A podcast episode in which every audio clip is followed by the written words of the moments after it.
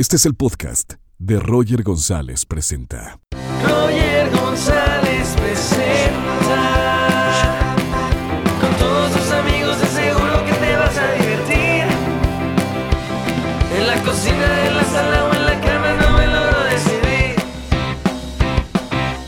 ¿Qué tal? ¿Cómo están? Bienvenidos a un nuevo episodio de Roger Presenta en esta edición desde casa. Un gran saludo para toda la gente que nos sigue en Spotify, a la gente que está suscrita en nuestro canal y en esta nueva modalidad, pues conociendo a, diferentes personalidades desde sus casas. Y en esta ocasión tengo el gusto de platicar con un gran deportista, un gran futbolista, gran compañero. Él es Diego Reyes. Bienvenido, Diego. Hola Roger, ¿qué tal? Mucho gusto. Eh, un gusto estar aquí contigo y bueno, un gusto poder saludar a toda la gente desde sus casas. Para toda la gente que nos está escuchando y viendo, Diego, ¿dónde estás en este momento? Bueno, ahorita estoy en casita. Creo que estamos pasando por un momento difícil en el cual todos tenemos que ser un poco responsables. Eh, ¿Quién diría que el salvar vidas y el salvar al mundo sería cuestión solo de quedarnos en casa y en cama, ¿no? Viendo películas. Así que tenemos la oportunidad de, de estar con nuestras familias, de estar con nuestros seres queridos, compartiendo tiempo. Y yo creo que qué mejor regalo que ese. Diego, mira, si, si notas el detalle, por favor, tienes que verlo. Aquí está, mira. Sí, ya tigres. Eso, eso, para sentirte en confianza. para que te sientas también en casa. Diego, eh, no había tenido en el programa a futbolistas, eh, eres el, el primero. Los futbolistas son los grandes héroes para muchos, muchos aficionados, para muchos niños que sueñan con ser futbolistas. Y, y como digo en este programa, todos tenemos una historia. ¿Cuál es la tuya? ¿Cómo comenzaste desde chico? Bueno, eh, yo comencé, bueno, en principio me metieron a hacer deportes porque yo era un chico muy travieso. Eh, mis papás no sabían qué hacer conmigo realmente hasta que fueron al doctor y, y lo que les recomendó fue meterme a deportes para que se me bajara la energía y, y pues me, me tranquilizara un poco, ¿no? ¿Cuántos años Eh, tenías? pues tenía cinco años cuando todo, pues mis papás literalmente pensaban que yo iba a ser un delincuente o algo porque realmente sí tenía mucha pila, era muy travieso, eh, ya los tenía hartos y fueron al doctor y el doctor les recomendó que hiciera deportes. Eh, el primer deporte que hice fue clavados a los cinco años en la unidad Cuauhtémoc.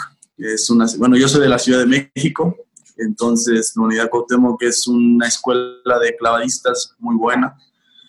Eh, ahí me metieron, pero por lo mismo que era muy travieso, me caí un- una vez del trampolín de los 10 metros y mi mamá casi le da un infarto. ¿Sobreviviste?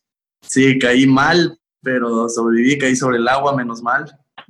Eh, entonces dijo mi madre, no, no, no, esto no es lo tuyo, aquí no vas a estar bien. Me metieron a tenis, a fútbol, eh, a natación. Y bueno, el fútbol fue lo que más me gustó, lo que más disfrutaba cada vez que mis padres me llevaban.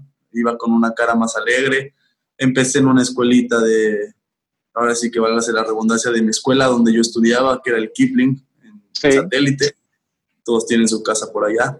Eh, y bueno, ahí empecé a los siete años, llegué ahí y ahí comenzó. La verdad es que nunca me imaginé que fuera a llegar a lo que estoy ahorita. Eh, y bueno, tuve pasos eh, bastante rápidos, se puede decir. Yo llegué a los 13 años, a los 12 años a una escuelita eh, que estaba ligada con América, ya profesional, eh, pero por donde yo vivía se llama la América Satélite. Y Sí. ahí en un partido, en una final que tuvimos de un torneo de todos los Américas de México, había América de Sonora, de Tijuana, de México, de Ciudad de México Norte, Sur, Noreste, todo. Eh, ahí tuvimos la fortuna de llegar a la final de nuestra categoría y ahí me vieron. Eh, me vio un ojeador que se llama el Cocodrilo Valdés, que es un exfutbolista del América. Ojeador son las personas que son como cazatalentos en el fútbol. Así es, eso es. Ok. Era un cazatalento, se podría decir, del fútbol. Él fue el que me vio y me dijo, bueno, te quiero hacer una invitación para que vengas a hacer pruebas a- al Club América. Y yo dije, bueno, sí, claro que sí. Yo a esa edad realmente ya era mi pasión ser futbolista. Antes lo hacía por gusto y porque disfrutaba hacerlo, pero ya a los 14 años fue cuando realmente me di cuenta que era mi sueño. Oye, estabas muy chiquito a los 14 años. O sea, a, esa edad, ¿qué decían tus papás? Porque hay muchos niños que sueñan con ser futbolistas y evidentemente sus papás les dicen, pues no, e, e, es solamente un, un sueño. ¿A ti qué te decían tus papás a los 14 años cuando tú estabas decidido a jugar profesionalmente? No, realmente mis padres siempre fueron un, apoyo para mí. Eh, no estaría donde estoy ahorita si no es por ellos. Eh, a los 14 años, como te repito, me invitaron a hacer pruebas y era al Estadio Azteca y yo vivía más atrás de satélite, así que eran casi dos horas de, trayecto en los cuales yo no sabía manejar, tenía 14 años, mi mamá me llevaba todo el tiempo. Eh, Qué bueno que no sabías manejar a esa edad. Sí, no, no, todavía no. Salía de la escuela y y mi mamá me traía mis toppers con comida calentita para, para, ir comiendo en el camino, iba haciendo la tarea en el camino, dos horas de trayecto, yo salía de la escuela a la hora y media, tenía que estar a las cuatro, entonces llegaba a las, a las, llegaba más o menos como tres y media, cuarto para las cuatro, corriendo todo el tiempo por el tráfico, todavía no existía el segundo piso que ahora existe, es una bendición, realmente es una bendición, aunque ya está lleno también a veces. Eh, y bueno, así estuve durante seis meses a prueba, seis meses en los cuales fue largo, porque a los cuatro meses el entrenador, bueno, cada viernes hacían corte de los que estábamos a prueba. Siempre íbamos de uniforme blanco, todos los que estábamos a prueba, y cada viernes era corte. Cada viernes te daban un pase para poder entrar a las instalaciones, porque si no, no pasabas. Entonces cada viernes te renovaban tu pase. Entonces cada viernes era un, un rosario literal rezado para ver si me queda o no. Claro. Era un sentimiento grande, entonces cada viernes era así, te renovamos, sí, te renovamos. Y así durante seis meses. Eh, pero a los cuatro meses hubo un tiempo que me dijo el entrenador, Diego, la realidad es que estamos muy contentos contigo, pero no podemos eh, inscribirte en el equipo, no, no hay cupo para ti. Eh, no sé si quieras seguir yendo a entrenar, viniendo a entrenar o, o bueno, está en tu decisión si te quieres ir o te quieres quedar, ¿no? Y ahí pues yo salí muy triste, ¿no? Justo ese día era un sábado en el cual después íbamos a ir a comprar cosas al centro, al Zócalo. Entonces venían mis papás, mi hermana, y pues yo salí muy cabizbajo, triste. Claro. Eh, y pues ya les conté a mis papás, les dije que ya, que yo ya no quería seguir. Eh, literalmente yo tiré la toalla porque yo dije, bueno, ya mi mamá cansada de los viajes, dos horas todos los días, la comida siempre. Eh, y entonces yo vivía muy lejos, dije, no, ya, no era para mí, mejor eh, me dedico a estudiar. Y eso fue... estudiar qué? ¿Qué, te hubiera gustado estudiar? Si no fueras futbolista, ¿qué hubiera sido, Diego? No tengo ni la menor idea. En ese momento yo quería ser arquitecto, lo cual no creo que hubiera sido bueno porque no pinto más que figuritas de palitos. Em, sí, yo creo que arquitecto hubiera aprendido, me gustaba, me apasionaba la arquitectura en ese, en ese momento, me gustaba mucho ver casas, así. Hasta el momento, hasta, hasta la hora, me, bueno, hasta ahora me gusta, me gusta ese tipo de cosas, pero no creo que sea arquitecto nunca. Y, y bueno, ya pasó así y pues mi hermana no soportó verme así y me dijo, ¿sabes qué, Diego? Si realmente es tu sueño, tienes que luchar por él. Yo no voy a permitir que no los cumplas. Si hay que llevar, mi hermana ahí me lleva siete años ya, entonces ella ya tenía 21, 22 casi. Eh, me dijo, si tengo que llevarte yo a entrenar, te voy a llevar y, y, y, me roto con mi mamá, no pasa nada, pero yo no voy a permitir que estés así triste. Si te dan la oportunidad de seguir, eh, no la desaproveches, aférrate a eso. Y, me dijo unas cuantas groserías, pero no las voy a decir. Dilas con confianza. No, no, no, no, no. Eh, entonces, pues realmente me abrió los ojos. Mi hermana fue la que me, me abrió los ojos y realmente me, ahí fue cuando me di cuenta de que tenía que luchar por lo que realmente quería. Y seguí yendo a entrenar y dos meses después eh, cambió mi vida porque me, me registraron, eh, ya era parte del equipo a los dos meses. A los cinco meses me suben de categoría. A los año y medio debuto mi primer partido en primera división con el América, a los 17, estaba muy joven. 17 años, wow. Sí, sí, sí, la verdad que fue un trayecto muy rápido. Eh, a los 19 ya me habían eh, vendido, o más bien me había comprado el Porto para irme a Europa, Portugal. Entonces sí fue muy rápido, pero todo fue por esa decisión, ¿no? De no darme por vencido, el seguir luchando por mis sueños, seguir constante en, lo que quería. Y pues así fue. Eh, fueron dos años muy rápidos, de los 17 a los 19, ya en primera división, eh, pero no fáciles, ¿no? Ahí también me encontré con trabas, a los 17 debuto, me debuta un entrenador y lo corren al, al partido siguiente, entonces a mí, me, bajan de categoría y pues llega otro entrenador el cual no me conocía. Eh, entonces pasa tiempo y no jugaba hasta que un día eh, hicimos una interescuadras de mi categoría, que éramos la tercera división y primer equipo, y estaba de entrenador La Puente. Y terminando la interescuadras, la verdad es que jugué bien y me llama y me dice, oye, ¿tú quién eres? Y le digo, pues me llamo Diego. Y me dice, ah, y, ¿y por qué yo no te conocía? No sé qué, me empezó a hacer plática. Y dije, no, pues no sé. y me dice, ¿juegas otra posición aparte de central? Y digo, pues no, es la única que he jugado. Me dice, ah, bueno, mañana vas a entrenar con nosotros y vas a entrenar de contención, una posición que yo nunca había sido en mi vida. Pero pues no podía desaprovechar la oportunidad, ¿no? Ahora sí que a esa edad lo único que tienes es hambre de, de triunfar, hambre de conseguir tus sueños y pues yo no era la excepción, así que no podía decir que no. Y dije, bueno, pues si lo hago mal, al menos que vea que tengo hambre y que, que corro y que lucho y que peleo cada balón y así. Entonces, pues eh, eso me ayudó mucho y gracias a Dios él fue un entrenador que me ayudó, que me ayudó a crecer y como te repito, a los dos años me estaban vendiendo Europa.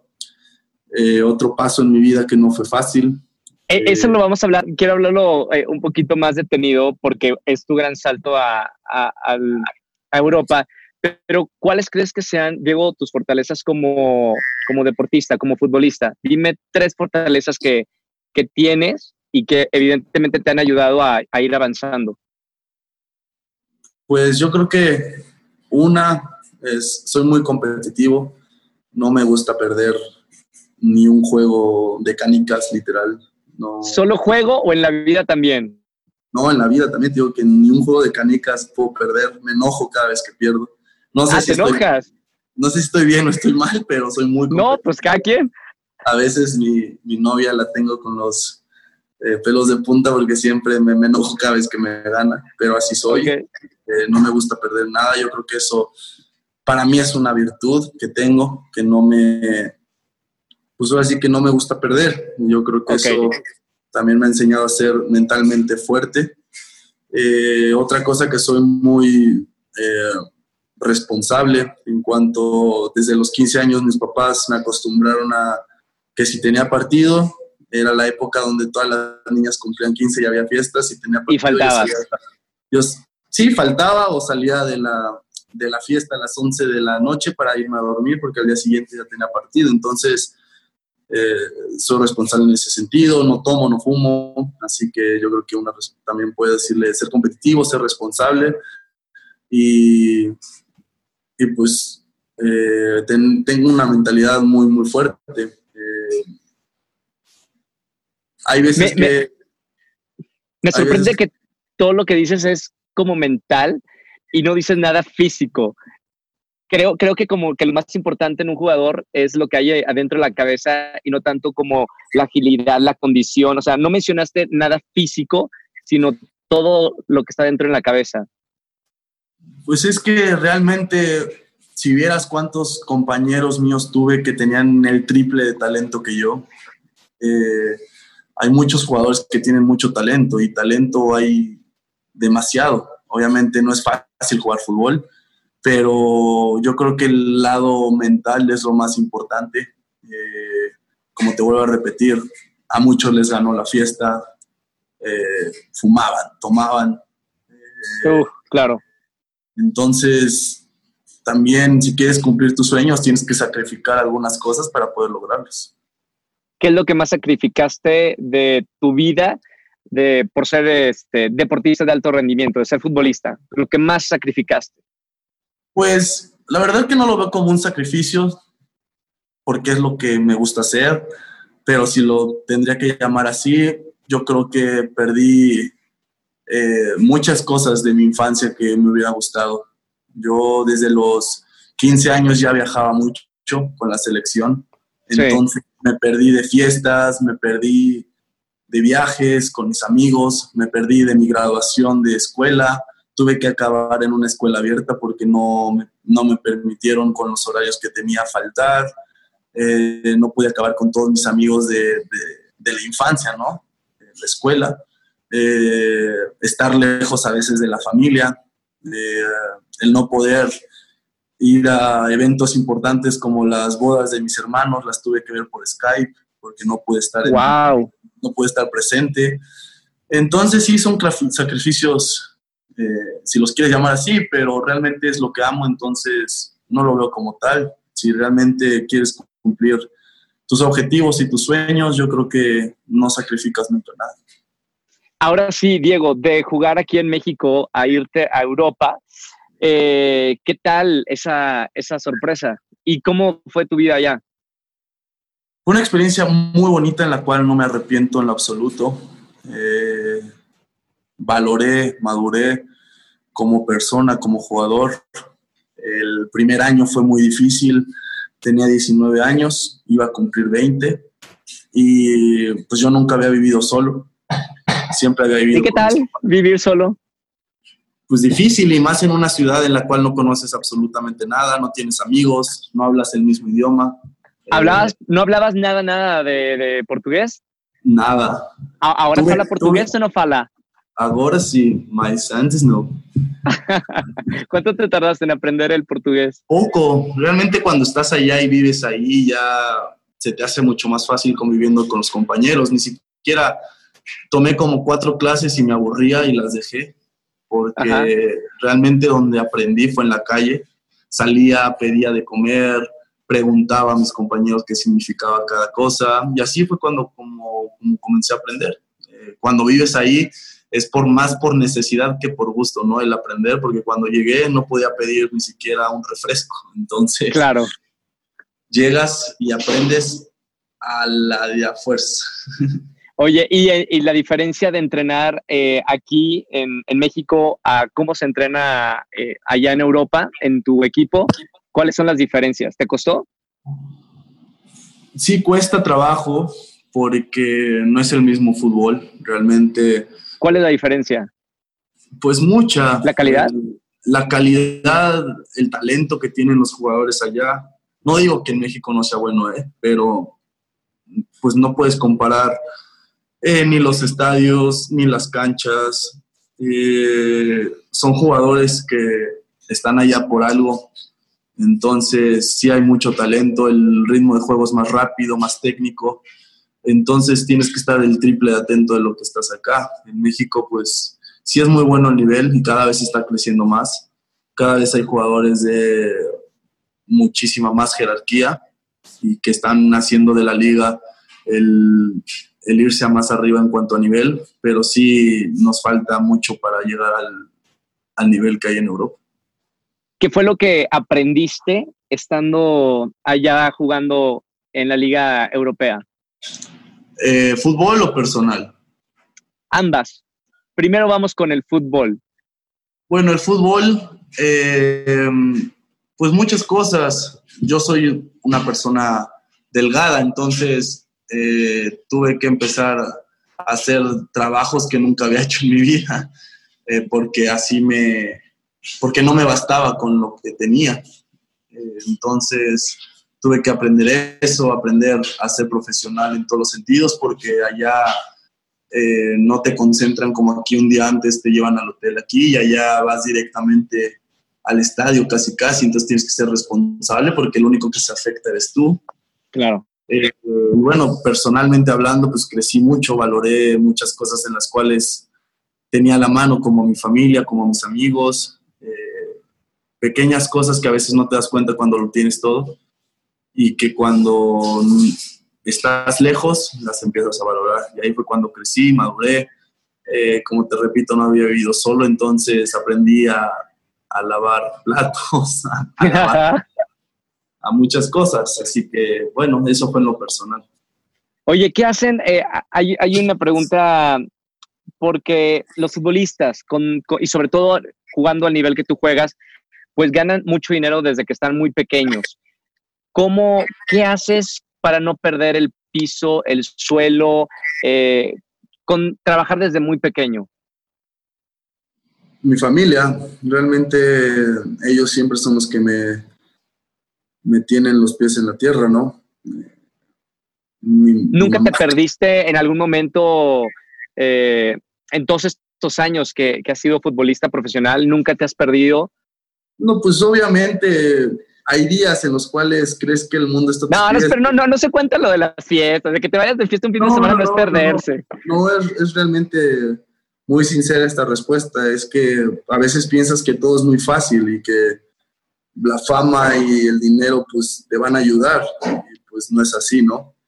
Eh, hay cosas más importantes que eso te vuelvo a repetir, mi familia siempre estuvo ahí para mantenerme los pies en la tierra. Si conocieras a mi madre, sabrías que es una mujer muy estricta, que no tiene pelos en la lengua, diríamos en México. Bien por eso. Te va a decir las cosas como las piensa. Y siempre fue así, ¿no? Siempre que jugaba mal, no eran las madres consentidoras, era mi primer juez. Así que ella me decía si jugaba mal, si jugaba bien, eh, si hacía las cosas mal, si hacía las cosas bien, y hasta la fecha, no deja de hacerlo. Entonces, creo que la familia siempre es una base importante para, para conseguir cosas importantes. Eso fue en mi caso, ¿no? Obviamente lo primordial está en ti, en, si realmente quieres cumplir tus sueños, si realmente quieres cumplir los objetivos que te trazas. Y, y, bueno, eso es en todas las profesiones, ¿no? Eh, en la mía, pues estás en una categoría y quieres llegar más alto, no te puedes conformar, no puedes ser una persona conformista, tienes que luchar siempre por, por querer más, eh, como en todos los, todas las profesiones, siempre va a haber alguien arriba de ti, eh, así que tratas de hacer tu mejor esfuerzo para ser esa persona que esté arriba de los demás. Oye, Diego, primero, ¿cuál es tu jugador favorito del planeta? Si te soy sincero, no tengo un jugador favorito. Siempre desde pequeño dije que, que no iba a tener ídolos porque algún día lo iba a enfrentar. Y, okay. y bueno, pero si te podría decir uno, me gustaba mucho Rafa Márquez, que, que en su, a mí me tocó, era mi posición, a mí me tocó verlo jugar en, en el Barcelona, así que lo admiraba, pero decía, no, no es mi ídolo porque sé que algún día voy a estar con él. Y mira, estuve jugando con él, enfrentándolo, así que, que bueno. ¿Y fuera de, de, México, no tienes alguien que te guste su calidad de como futbolista? Pues me gustaba mucho Puyol por su entrega, por su liderazgo, porque es eh, una persona que no se da por vencida. Me gusta mucho eh, Ramos también, es un crack te voy a decir los de mi posición, porque pues Messi, Cristiano, pues ya pues, todos. ¿Cristiano o Messi? No tengo uno, la verdad. Tuve la fortuna de enfrentar a, a los dos y los dos me impresionaron muchísimo. Eh, uno por el físico, por la mentalidad, por lo trabajador que es, ese es Cristiano, eh, porque tiene una mentalidad triunfadora y bueno, Messi pues, es talento puro, ¿no? Eh, muy chistoso porque pues yo lo, estás en el terreno del juego y, y, lo ves y está caminando, está parado como si no le importara el partido y después agarra el balón y te hace pedazos. Así que, así que los dos son grandes futbolistas y me impresionaron mucho. Oye, Diego, ¿dónde te gustaría eh, jugar? Ahorita estás con, con los Tigres, pero ¿qué te gustaría hacer más adelante en tu carrera? ¿Dónde te gustaría estar? No sé, la verdad que la vida siempre me ha sorprendido y, y no, y, no, he, no he pensado eso. Yo siempre, eh, pues tuve un fuerte golpe cuando no fui al mundial. era un sueño para mí, el cual planeé durante cuatro años y me di cuenta que pues planear en la vida a veces no, es lo primordial, mejor dejarte sorprender, ¿no? Porque a veces uno planea muchas cosas y no las logra. Eh, obviamente está bien trazarse objetivos, está bien trazarse sueños, pero que sepas que la vida a veces no, no te los va a dar y no por eso vas a dejar caerte y no por eso eh, vas a rendirte. Así que prefiero no planear y dejar que la vida me sorprenda y pues vivir el día, vivir el día a día. Eh, creo que eso es lo más importante, ser feliz hoy, no importa lo que pase mañana. Oye, Diego, antes de terminar por aquí, ya me cayó la noche en la Ciudad de México. Eh, gracias por, por estos minutos, esta charla. Eh, me gustaría saber, uno, cómo fue eh, tu recibimiento aquí de nuevo en, en México. Y dos, con esta situación, o sea, ¿qué estás aprendiendo de estar encerrado, de estar en cuarentena con todo lo que está pasando? Mi recibimiento aquí en México, la verdad que muy bien. Eh, obviamente a muchas personas no les gustó que me fuera Tigres, pero yo estoy contento con mi decisión. Fue una decisión que platiqué, analicé, no fue fácil eh, con mi familia, con los míos y creo que no creo, fue la decisión correcta porque estoy muy contento, estoy feliz en esa institución que me han tratado muy bien. Y la segunda del coronavirus, creo que pues he aprendido muchas cosas, ¿no? Ya si me pongo reflexivo, eh, la realidad es que a veces no nos damos cuenta del daño que le estamos haciendo al mundo. Eh, nosotros estamos viviendo sobre él, no él sobre nosotros. Yo creo que hay que cuidarlo, hay que valorarlo a la naturaleza, eh, dejarnos ya de consumir tanto en cuanto a plástico, en cuanto a marcas, en cuanto a dinero, preocuparnos por cosas tan sencillas como las que es estar en familia, aprovechar el tiempo para estar con nuestros seres queridos. Eh, yo creo que eso es lo que he aprendido, ¿no? El, valorar más las pequeñas cosas y dejar atrás cosas que simplemente no nos van a crecer como seres humanos. Claro. Oye, Diego, gracias por, por esta llamada eh, videollamada y te mando un abrazo, hermano, con, con mucho cariño. Eh, mucho éxito por allá en los siguientes partidos de, Tigres. Perdón, se cayó la cama. No te preocupes, es lo que pasa cuando haces eh, trabajo en casa. trabajo en casa y en vivo. Sí, así es, no te preocupes, Roger. Muchas gracias por, por esta entrevista, un placer saludarte, un placer estar contigo. Ya me, me, me, me llegó tu libro, así que te lo agradezco muchísimo. Y bueno, ahí lo estamos viendo. Cuídate mucho. Gracias, hermano. Gracias por esta entrevista. Éxito, éxito. Un abrazo con mucho cariño. Igualmente, mucho éxito y esperemos que esto pase pronto y mande, mandarle mucha energía, mucha fuerza a la gente que, que está ahorita encerrada y bueno, tratar de apoyar a los que no pueden estar encerrados y viven del día a día. Así es, que saquen el país adelante. Chao. Saludos. Hasta luego. Gracias y hasta el próximo episodio Roger González presenta. Chao.